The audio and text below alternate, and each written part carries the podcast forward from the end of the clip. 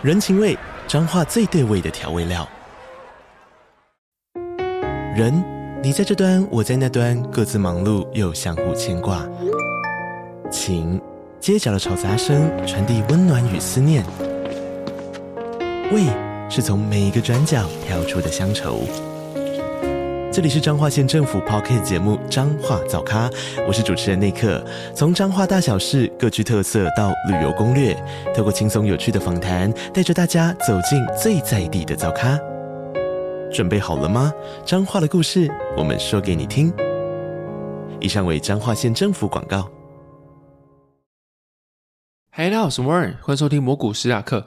我上礼拜日的时候去换 iPhone 十五，然后去换手机的时候，我就跟我朋友讲嘛，然后朋友说：“干，你不是在 parkas 跟他说你嫌爆吗？啊，你也给我换，你给我去 parkas 道歉了。所以对不起各位大家，我后来发现说我在 Podcast 嫌爆，我不应该自己换的，然后不跟大家讲，所以说我今天来个记者会的闪光灯，跟大家郑重道歉一下。大家不好意思，我去换了 iPhone 十五，那我之前还嫌爆，所以说我跟大家致上我最沉重的道歉，这样子。”啊，总之我换手机是有理由的，就是因为我岳母想换手机，可是她又不想拿最新的手机，应该说她也不需要最新的手机，因为她也没在干嘛，就是只看个影片之类，所以说他们家里或是我们一起讨论共同结论，就是我这只手机给她之后再换一只手机。那所以这是非战之罪吧？就是我这个理由，我觉得大家应该都能接受吧？你们不能怪我啊！就是我没有自己想换，但是岳母想要换，但又不想拿最新的手机，那我是不是就应该把这只给他，我自己再换一只，对吧？这是非战之罪吧？那大家就大概就这样子吧。但就是今天智商最沉重道歉，我还是去换 iPhone 十五，我就是个落跑的背叛者这样子。我在换的当下，就是后面我选蓝色嘛，因为我没看过实机，然后他拿出实机就在蓝色的时候，诶，真的有够漂亮的。就是我拿到手上的时候，我还觉得哦，怎么可以那么漂亮，还偷笑一下，然后就被老婆看到我偷笑的样子，还说什么有什么要贵给赛里有这边说什么这很烂，这很烂哦，不好意思，我要来一个，大概不是这样吧，就是因为我们要换，我也没办法了。然后总而言之就这样子吧，道歉趴就到这边结束。然后另外就是这个礼拜有一件事情让我想蛮久，就是明扬爆炸案这件事情。不过我的角色跟大家比较不一样，就是爆炸当下。那就看那个新闻，那时候一开始是什么？屏东某科技厂发生大火，然后后面爆出是明扬，然后就直觉就是他是做小白球的公司嘛。我就第一时间看各个高尔夫产业，因为我之前没研究过，然后看各个高尔夫产业的产品组合。但是礼拜五的事情，所以理论上开盘是礼拜一，然后市场会有个礼拜五晚上、礼拜六、礼拜日整整三天时间可以消化这件事情。所以说，其实它也不会有什么隔天马上事件交易这样子，或者当下市场马上发生，然后还在开盘，所以就马上有可以事件交易这样。但就是有很多时间可以让你去好好的思考，说你要怎么去因为这件事情去做一些投资嘛，或者一些机会。所以当下我的想法是这样子，我就第一时间去看各个高尔夫产业的产品组合跟库存这样子，后来发现说，明扬产品比较特别，就它是做高尔夫的小白球，然后其他像什么富盛啊、大田啊、聚明啊，他们都是做杆头，所以就比较不一样。所以这块可能是没有。没办法去填补上来，但是同时我看其他资料说，明扬也有做少部分的杆头，然后这个逻辑再加上聚明它是其中股本最小，所以说理论上它是比较好拉抬。但是后面我没有做，是因为我觉得这个逻辑有点不太确定啊。加上同时的时候有看散装，所以说后面还是选择就继续去做散装这样子。然后当下就这样结束，就是没有决定要做，但是有看一下产品组合，然后看一下可不可以从中做一些什么事件交易这样子。我想说，这是每个投资人基本上就是在事情发生的时候，你会先了解是什么东西之后，你会去找相关投资机会。因为那个死伤啊，或者什么不幸的事情发生的时候，你也会难过。但是难过的时候，你也不能够因为你难过改变什么。但同时，你可以去从中找机会。我觉得这是不相干两件事情。但后面礼拜六之后，就是过一天的时候，我的朋友突然打电话给我，然后说：“诶，爸告死了。”然后就是里面其中一个上升的消防员是我知道一个人，就是我不会。说我很认识他，或者说很熟悉，没有，但是我知道这个人。然后打电话给我那个人是他的朋友，很好的朋友。然后那个人跟我是也是好朋友，但是我跟霸告本身是没有很熟，就是我只知道这个人而已。然后所以说，在一句话之后，我才意识到他是其中一个消防员，然后他消失了，那种感觉就很怪。然后就头脑就开始有点混乱，然后加上后面看到媒体呛什么，明扬去年大赚三十六亿，营收获利创新高，是因为压榨劳工啊、血汗工厂啊等等的之类的。然后，如果说理性来讲的话，营收创新高原因有什么？可能会有什么管理层的经营能力啊、成本控管等等，反正就是很多很多面向。那我是不知道明扬是不是血汗劳工，但是说事实上后面看起来好像是，但是说后续这件事情还没有完全厘清，就是还在发酵的当下，还有很在厘清的当下。但目前看起来，就是明扬在 Google 上面的评论好像是血汗工厂这件事情，我就先不盖棺论定，因为这事情还没完全的厘清。但在营收创高，然后媒体就直接推论是血汗工厂的当下，我觉得这个很像是媒体的逻辑，就摆明在煽动仇视资方的态度吧。就是当然说点阅率很重要，然后你当然是因为点阅率可以赚钱，对我们说这是直接盈利的来源。但是这就摆明就是没有在靠道德讲话，或者没有在靠逻逻辑讲话，你就是完全想要靠仇视，或是分裂社会，劳方跟资方等等，然后去赚取获利。我觉得是个样子，所以当下我觉得很不以为意，但是。就是你知道那时候的逻辑是蛮混乱的，然后所以这个混乱逻辑就让我反而是去反思，是不是自己也是一个结构的帮凶？就是为什么大部分的公司对员工的待遇不好，或者说员工基本上都不会满意公司给他的福利或待遇？但你可以撇除就是人性，但就是永远不会满足。除此之外，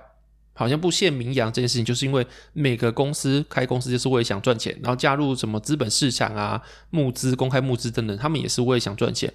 然后你投资给他是为什么？就是股东为什么要去买一间公司股票？他也是为想赚钱。所以说，你不会想买一个营业费用比同业高，或者税前净利率比同业还要低的股票。你知道这个一出来，然后这个法税一公布，财报一公布，就马上会出事，股价就会直接跟你下去嘛。所以说，大家都会想要去压低成本，然后想要提高毛利啊，或者追求你的产品效率化啊，或者就反正就是大家想赚更多钱了。所以说，我就觉得说。这是不是因为股东在监督公司，你要节约成本，然后公司也为了要在公开募资，有让股东监视压力，所以他也会尽力的把它成本减到最低，这样子。所以说，他是不是一个我参与的机构本身怪怪的，或是说热衷市场的我，然后希望公司节约成本的我来说，是这个整个结构的帮凶的一环。当下看到这个新闻，然后想到自己认识一个人消失，会有这个想法，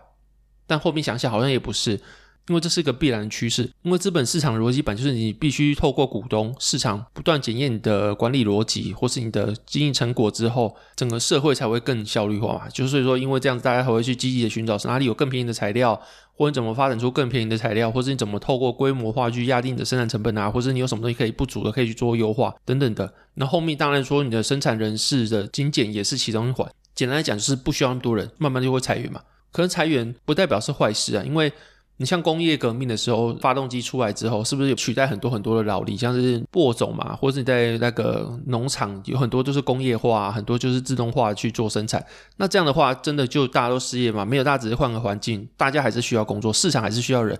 这个市场最厉害的地方就是它永远可以找事情给人类做，就是你不能当农夫，你还能当工人；你不能当工人，还能当怎样？所以说，大家之前 AI 的时候出来的时候，大家才会想说什么？哦，AI 会不会让人家失业？然后就有个结论就是。人类社会最厉害的地方，就永远都会有事情给你做。是说，AI 会取代人之后，也会开创出新的工作，是 AI 出现之后才有的工作。所以最后人类还是会有工作做。是说，精简人事，然后去增加自己的生产效率之后，这就是其中一个过程嘛。但后面人类还是可以找到工作，然后人类社会就从原本的原始时代啊。然后农业时代啊，到现在开始有飞机、有车什么之类的，这些都是透过监督资本市场的效率，让人类社会充满的满满的这些可以负荷的，让生活更有效率的工具。像他讲的，就车子啊、机械化产线、洗衣机，甚至是医疗也进步了，然后让人类的生活变得更好，然后也延长人类的寿命。那看很多很多医药公司啊、生技公司也上市募资嘛，然后这些股东的监督也会让他们的产品更具竞争力。所以他们就必须投入大量的资金研发，但如果今天是在共产社会或是军富社会，大家就没有这个动机做这件事情，就没有很努力想研发药，因为研发跟不研发你得到待遇是一样，就不会因为靠你的努力可以得到什么更好的东西，或是让你有更多的梦想。所以说，大家就是透过这套体制，你要说它是完美的吗？没有完美，但是目前想不到有更好的体制，或是说你有什么更好的解方，至少这个体制是 work。所以大家这几百年就是一直这样去做执行，这样子。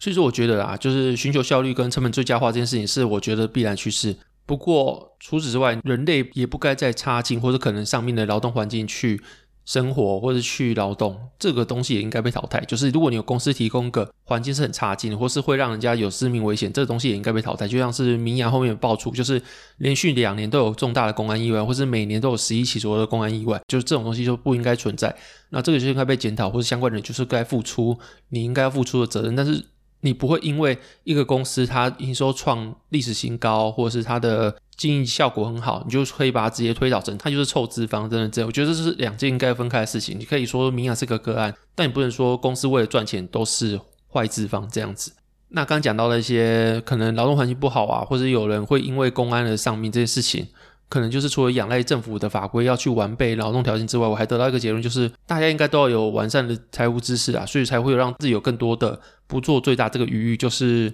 你可以更多的财务条件，让你可以去找下份工作。这份工作它可能会让你有不好的条件，会让你因此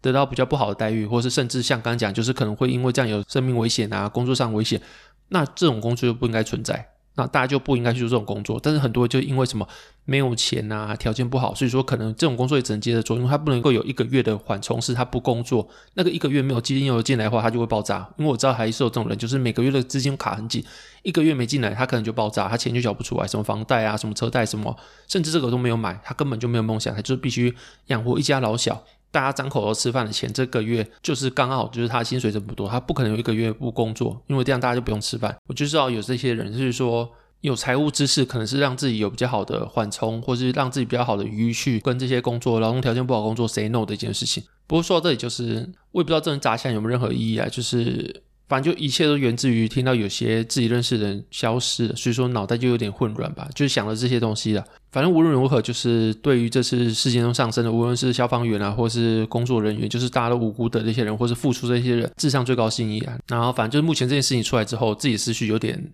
在想这些事情就对了，然后大概这样跟大家分享。然后这不是说什么应该要这样子，或者刚刚的观点是正确，就是跟大家分享。那如果大家有不同观点，或是想要打醒我、指点我的话，说哦，你这个观念是错的，你应该往哪个方向去想？这观念太浅，这些我都很虚心接受。那就欢迎听众朋友跟我分享吧。接下来的话，我最近有追 AI 产业链的一些消息。然后第一个就是之前有传闻说微软砍单嘛，上个礼拜的时候，那大家都做很多事宜了。然后最近有一份新的报告出来，所以说就做一个比较完整的脉络的铺陈，这样。然后首先就是上个礼拜的时候，大家有传出微软对辉达的 H100 的晶片砍单的新闻。然后这个背景故事是有一间数据公司的资料显示说，ChatGPT 目前全球流量在六月开始下滑之后，连续三个月下滑。然后除此之外，微软的 Copilot 推出之后反应不好，然后使用者也不到预期。据说微软好像要砍二十趴的 H 一百的订单，可是同时也有看到个情况，就是二零二四的时候，微软还是维持它的需求倍增目标，然后想提高 GH 两百的订单，然后同时老黄也有说。就是 GH 两百在明年二零二四年的第二季会量产，所以说那时候也有人推测说，是不是微软砍单是为了要等 GH 两百？因为 H 一百是两年前产品，它已经算是偏旧了。但后面还有个新闻，就是台积电的美国亚利桑那州的新厂四纳米的制程应该会延后到二零二五，本来是二零二四年会正式量产嘛。所以说有传闻说他们通知供应商要延迟交付高阶晶片的制造设备，然后延后拉货的情况。然后所以说市场的传是不是像刚才微软砍单跟现在台积电的延迟拉货情况，是不是因为产业的 L 型复苏太慢？也就是说现在的终端需求恢复的非常慢，所以说目前只能够反映像是库存回补、手机啊、车用啊这些之类，但他们的终端需求还是不太好，所以说现在 AI 也救不太起来。我觉得这东西就是虚虚实实啊，就是 AI 救不起来是一件事实，但是终端需求这些不好，所以就导致说 AI 跟着砍单，或是台积电价动力变差。我觉得这就是虚虚实实，有些真的，有些假的，就是。目前市场上传出很多事情，它就是有真的有假的，然后这样掺杂在一起，你会觉得说好像是真的，因为你看到某些部分是你有看到等到大摩啊，或是其他有权威人有讲，但是其他的细节他又把它包在里面，又是可能是别人的臆测没有经过证实，所以导致说某些事情看起来是蛮具有相信的力道，或者有具有可信度，但是就这种虚实的事情，你可能要一条一条去拆解，才能够发现说其实它哪些是真的，哪些是假的。然后像评论砍单这件事情，我这个礼拜有看到个报告。我先讲，好像上个礼拜我当下结论是，Copilot 它还没有对大众开放，哪来的下滑？然后后面我去追一下资料，就台厂的伺服器供应链没有说到砍单的新闻。然后反而是看到 NVIDIA 它要求台积电啊、联电、日月光跟 Anchor 要去扩产他们的封装的产能。然后当下的推估，二零二四年 CoWoS 的产量会达大概二点五万片左右，预估 AI 的伺服器在二三到二六年的复合成长率会是四十四点六帕。然后这个礼拜的时候有报告出来，就是美系一个大行的报告，市场传闻说，他预估明年 AI 的支出会达到七百七十亿美金，然后会相较今年成长九十二趴，所以他们去查市场谣传微软砍单的新闻是假的，因为他们深入调查之后根本没这件事情，订单展望根本没有动过。然后后续随这个传言有去查一下报告，就是这份报告应该来自于摩根斯丹利，因为他预期今年二零二三年的资本支出大概是四百亿美元，然后二零二四年是七百七十亿美元，所以说今年是九十二趴，数字是负的，所以我猜应该是来自这个报告了。然后他认为说，明年企业端跟公共部门，就政府公共部门，他们可能对于人工智慧的建设会是需求的新的动力，所以他们根本没有看到任何对于 AI 的建制或伺服器的建制有放缓的迹象。然后他们也预计，二零二四年明年会有四十五万台 AI 伺服器的建制规模。然后其中除了 CSP 业者以外，有十万台会来自于企业跟公共部门。然后另外他们有提到 L 四十 S 在明年也会被大量的企业采用，所以他们预计二零二三年到二零二四年 AI server 的总出货量，包括 L 四十 S 的话，大概会是二十一点四万台和四十五万台。就是今年会有二十一点四万台，明年会有四十五万台，其中 L 四十 S 的量大概是明年会占到十万台，然后 H 一百大概是三十五万台这样子。然后这些厂商就包含 NVIDIA 啊、Broadcom 啊、AMD、AWS、Marvell 之类的，反正就是除了其中 NVIDIA 还是占一半以上之外，剩下份额会有其他厂商去做分摊这样子。然后同一份报告也预测说，二零二三年到二零二七年，人工智慧会带动半导体产业成长的 CAGR 是三十一趴。所以说微软砍单。H 一百，或者是说市场对于 AI 伺服器的需求放缓这件事，应该是空穴来风。至少从几份研调报告的内容中，我们没看到的事情，反而透过深入调查之后，发现市场对于 AI 反而是有加单的情况。那另外，针对台积电跟供应商说他们要延缓拉货高阶半导体制程的设备，这件事情我觉得应该是真的。就是你去看艾斯摩尔最近的执行长，他有讲过，就是有些高端晶片的业者的订单已经开始被延后。虽然说他们没说是谁，但是很明显这个应该就是台积电。但他有去强调说，这只是短期管理的问题，就是他觉得这不是长期，是短期上一些做调整。可这个东西一看就知道，应该是资本支出下调，就是台积电在晶圆加工这端的设备应该是有做延后。然后虽然说艾斯摩尔的执行长说这是短期因素，但是从过往的经验来看，暂缓或是延后就是降低 CapEx，就是他会把这个 cost 做分期。然后你本来就是今年要花一百亿，你分三年好了，每年三十亿，那你总不能我今天要分期，然后我二零二五、二零二六的订单还是照旧，没有，你都已经分期了，那就一定是后面的需求被往后。所以说整体来看的话，你在晶圆加工这端应该就是被往后挪移，或者是你说真的就是资本支出减少，这应该是蛮明确的。我像刚刚讲的，就是在封装这端应该还是蛮热烈，所以说这个事情应该是集中在先进制程的晶圆加工这端，像是瀑布啊、微影制程等等的。然后，可是这个东西也是落后资讯，像是明年 Digital Times 它的预估，二零二三年台湾晶圆代工厂它的营收合计会衰退十三趴，但这个是已知事实，因为其实你从艾斯摩尔或者很多的半导体设备厂，它今年的财报都一直在讲，先进制程的设备就是在衰退，然后台积电也一直在降低它的资本支出的全年展望。但在封装这端的话，它需求还是非常强劲，可能就是因为这两端它本来就是一个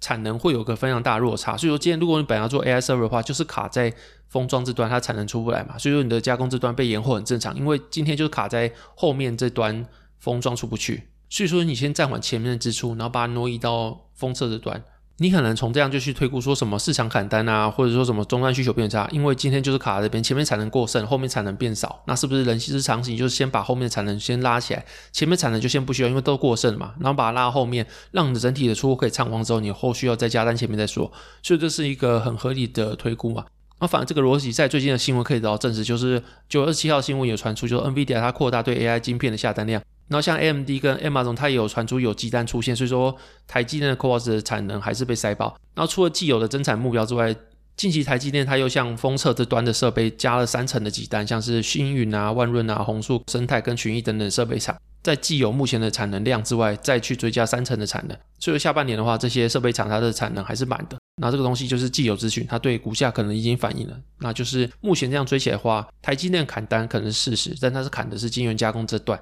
然后在后面的封测这边还是满的。然后另外就是市场谣传说微软去砍单这件事情，那应该也是假的。目前的推测会是这样子的。那另外就是这是科技股的产业链的追踪嘛。另外的话，市场上还有另外报告是外资去观察台湾产业的内容，他发现台湾对于非科技股的产业的兴趣不断增加，其中又偏向运动服饰啊，受惠是最明显。所以说他们会推估几个后续的消费性的产业的复苏应该会在即，像是车用的情况应该慢慢的缓解。然后他们认为说现在会继续投入车用零件品牌的一个好时机。然后除此之外，大家也会联想到消费的自行车嘛。那自行车目前还有高库存问题，它可能就是比较。会再往后去做复苏，所以目前这个报告它看好的趋势是纺织，后面是汽车零件，后面才是自行车。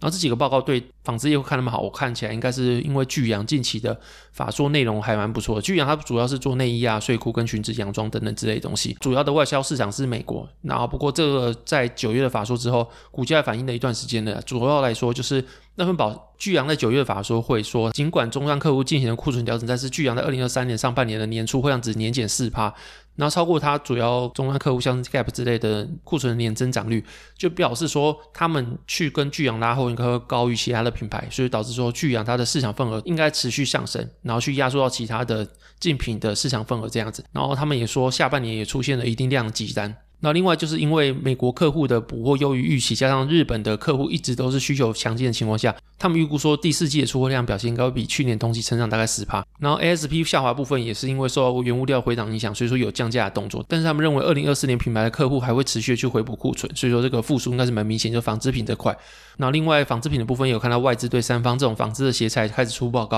然后自己手上表现最好是百合，前几个礼拜好像有涨停吧，就是看纺织品目前慢慢有开始拉起来，但是每个纺织品它的终端市场跟它的成品都不太一样，就有些会是运动鞋，有些是休闲鞋，有些是足弓鞋，然后这种不同鞋子它的复苏的周期也不太一样，就是你可以把某些当做先行指标，那就可以去观察一下吧。所以如果按照刚刚讲那些内容的话，就是复苏它是很明确，可以去找纺织或是车用零组件这些还没有涨、估值还偏低的这些东西，看看有没有这样的逻辑存在，那去找相关机会这样子。那接着进入讲笑话时间。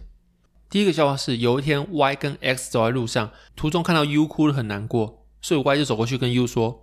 Uniqlo。”第二个笑话是羊看到什么东西会暴怒？扬声器。好，这里有没有喜欢节目可以 Apple Podcast、Mr. Bus 四八十给我五星评价。那如果任何商业合作需求，可以下面找我商业合作讯息。这里有没有谢谢大家收听，拜拜。